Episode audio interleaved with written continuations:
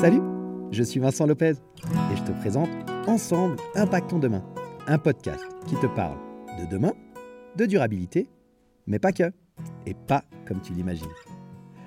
Je te propose un voyage stimulant autour de thématiques variées qui me passionnent, comme les crypto-monnaies, le développement personnel, le zéro déchet, les nouvelles technologies ou encore la gestion de tes finances personnelles. Quel que soit le domaine, je décortique les actions de notre quotidien en les analysant sous le spectre de leur impact sur le monde de demain. Comment tes choix, tes décisions, influencent notre futur, celui de nos enfants et aussi celui de la planète? Quelles sont les solutions pour vivre avec notre temps tout en respectant notre environnement et le vivant de manière générale? Alors bienvenue dans Ensemble, impactons demain.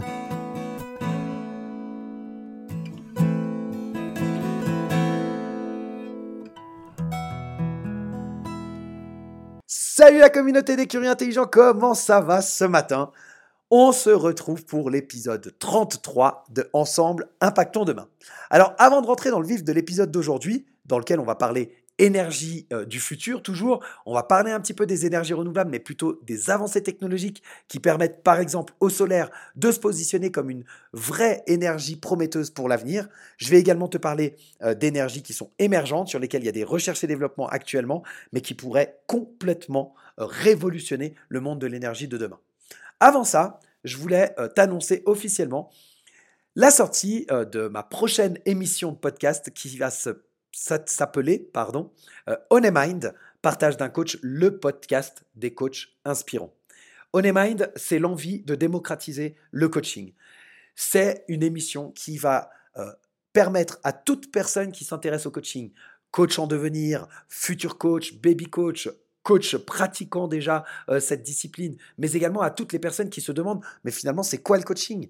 On en parle de partout, euh, on entend tout et rien au sujet de cette profession. Qu'est-ce que c'est? Eh bien, si tu veux avoir des réponses à ces questions, je t'invite à rester à l'écoute pour la sortie très prochaine de On Mind, Partage d'un coach, le podcast des coachs inspirants. Parle-en d'ores et déjà autour de toi et d'ici fin septembre, tu auras l'annonce de la sortie du premier épisode. Voilà, on retourne du côté d'Ensemble Impactons demain avec les énergies émergentes et on attaque tout de suite avec les avancées technologiques, notamment du solaire et de l'éolien. Alors pour l'éolien, il n'y a rien de vraiment très révolutionnaire, mais tout de même, euh, on a eu des grosses avancées ces dernières années qui ont permis que euh, l'éolien en fait a augmenté la capacité de production euh, de, de, chacune des turbines qui composent une éolienne. En fait, les turbines, elles sont devenues de plus en plus grandes, de plus en plus efficaces, et ça, ça a permis d'augmenter eh euh, la quantité d'énergie produite par chaque turbine. Ensuite, on a aussi ce qu'on appelle les turbines éoliennes offshore. Tu sais, c'est ces, éoliennes qui sont, mis, euh, qui sont mises, pardon, je vais y arriver, euh, en dehors de, des, terres finalement, et qui sont situées dans la mer. C'est pour ça qu'on dit offshore. Eh bien, euh, ces éoliennes-là, le fait qu'elles se soient développées, ça a, permis d'augmenter la quantité d'énergie produite parce qu'elles elles exploitent des vents qui sont plus forts et qui sont plus constants et par conséquent une plus grande quantité d'énergie produite. Et puis, on a également des systèmes de stockage qui se sont nettement améliorés et ça, a permis, ça permet de stocker de l'énergie euh, produite par ces turbines pour une utilisation ultérieure. Et je t'en ai parlé dans les épisodes précédents. Je te mets dans la description euh, de l'épisode les liens vers les épisodes 30, 31, 32 pour que tu puisses aller écouter euh, si ce n'est pas déjà fait.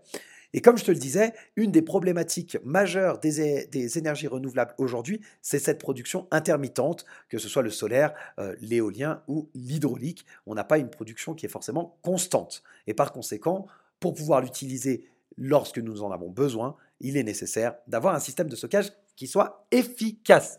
Système de stockage qui s'améliore grandement et qui continue de s'améliorer, mais c'est encore un grand challenge pour l'avenir. Voilà pour euh, les énergies éoliennes l'énergie éolienne, pardon.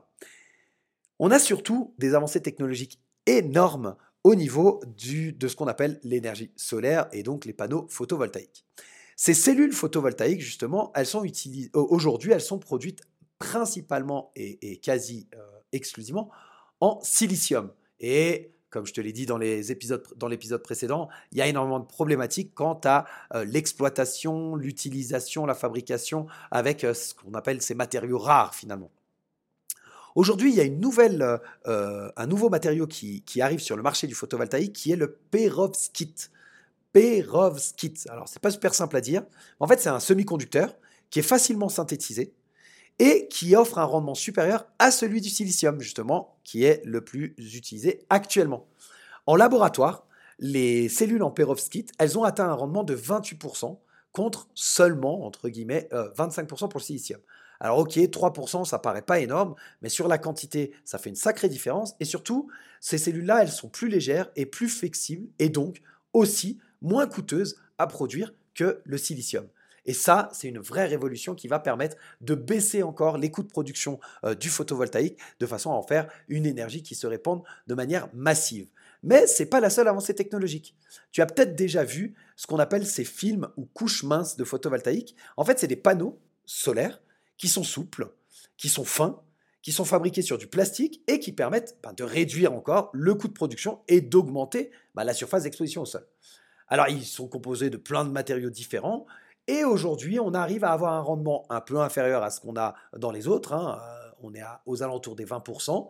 Donc c'est certes moins euh, que ce qui se fait aujourd'hui, mais pour autant, eh bien, ça permet quand même une plus grande flexibilité. Et ils peuvent aussi être euh, faits à base de pigments organiques. Et ça, ça offre encore un coût qui est beaucoup plus faible.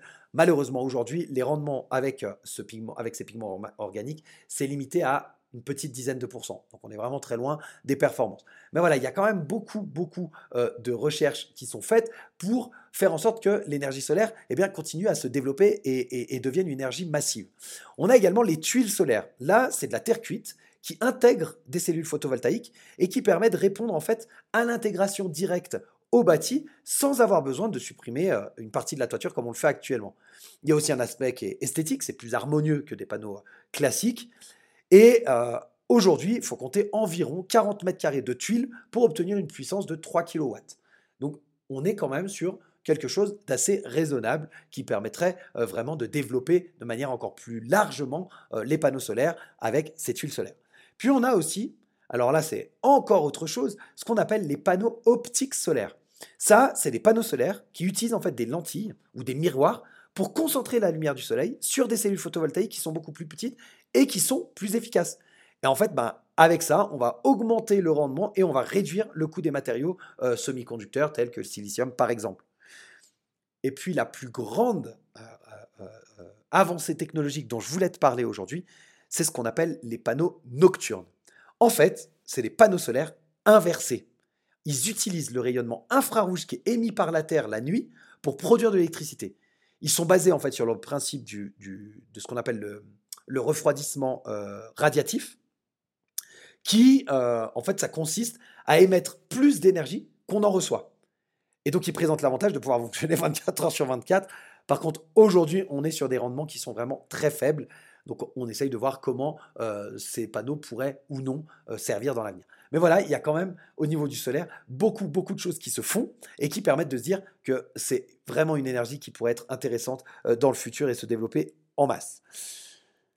La dernière énergie dont je voulais te parler au niveau euh, énergie renouvelable, c'est la biomasse. Et la biomasse, comme tu le sais, euh, c'est du méthane qui est produit par rapport à des déchets issus majoritairement de l'agriculture.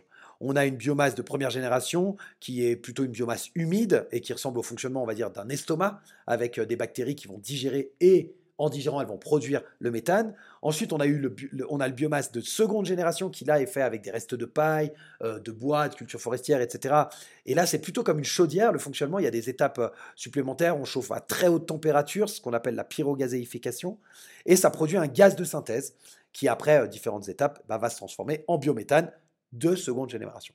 Mais ce dont je veux te parler aujourd'hui, et qui est encore en phase de recherche et développement, euh, plutôt pour qualifier en fait les performances de, ces procédés, c'est ce qu'on appelle le e-méthane. Alors on n'est pas en train de parler hein, d'iPhone, d'iCloud ou quoi que ce soit, c'est e-méthane pour le E en fait parle de l'électricité. Pourquoi? Ce e-méthane en fait, il est produit à partir d'hydrogène vert qui lui-même est produit à partir d'électricité renouvelable et de CO2 et c'est en recombinant les deux qu'on retrouve le méthane et donc le e-méthane. Et en fait, cette production-là pourrait se faire à très grande échelle.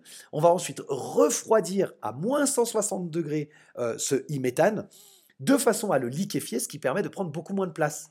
Et dans un même volume, le gaz liquide, il contient jusqu'à 600 fois plus d'énergie que sous sa forme gazeuse. Et ça, c'est une super perspective pour les transports, parce que notamment les transports maritimes et aériens, sachant que Aujourd'hui, leurs émissions de gaz à effet de serre, elles ont augmenté très rapidement au cours des trois dernières décennies. Par exemple, en 2019, les émissions de l'aviation et du transport maritime, euh, ça a augmenté respectivement de 146% et 34% par rapport à 1990. C'est la croissance la plus rapide par rapport à l'ensemble du secteur des transports, qui est déjà le seul secteur dans lequel les émissions ont augmenté depuis 1990. Et aujourd'hui, le fret, donc les, transports maritimes, ça représente 3% des émissions mondiales. Et s'il n'y a pas de changement, les prévisions disent que ça atteindra même 17% d'ici 2050. Donc t'imagines bien qu'avec un e-méthane euh, qui aurait eh bien, euh, un impact beaucoup, beaucoup, beaucoup moins euh, fort que le résidu de fuel qui est utilisé aujourd'hui, bah forcément, on se dit qu'il y a vraiment beaucoup de choses à faire et beaucoup de choses à, à, investir pour aller dans le sens du développement du e-méthane. C'est une véritable opportunité pour réduire les émissions de gaz à effet de serre. Voilà pour euh, cet épisode du jour. Je voulais te partager un petit peu tout ça, te partager le e-méthane et puis surtout, eh bien, te parler du prochain épisode qui va être consacré entièrement à la. Ah non, je ne vais pas te dire le nom tout de suite. Je vais retenir ça. Sache que l'énergie dont je vais parler la semaine prochaine, c'est un épisode complet sur une seule énergie pour t'expliquer la révolution qui est en train de se passer et qui pourrait arriver beaucoup plus vite que les prédictions qui avaient été faites jusqu'à présent grâce à des avancées majeures sur les six derniers mois. Donc vraiment, reste à l'écoute, je t'invite à t'abonner si ça n'est pas déjà fait, parle du podcast autour de toi et on se retrouve la semaine prochaine pour l'épisode 34 de Ensemble Impactons demain dans lequel je te dévoilerai l'énergie qui peut-être va révolutionner notre monde dans le futur. Je te souhaite une bonne fin de semaine et je te dis à la semaine prochaine. Salut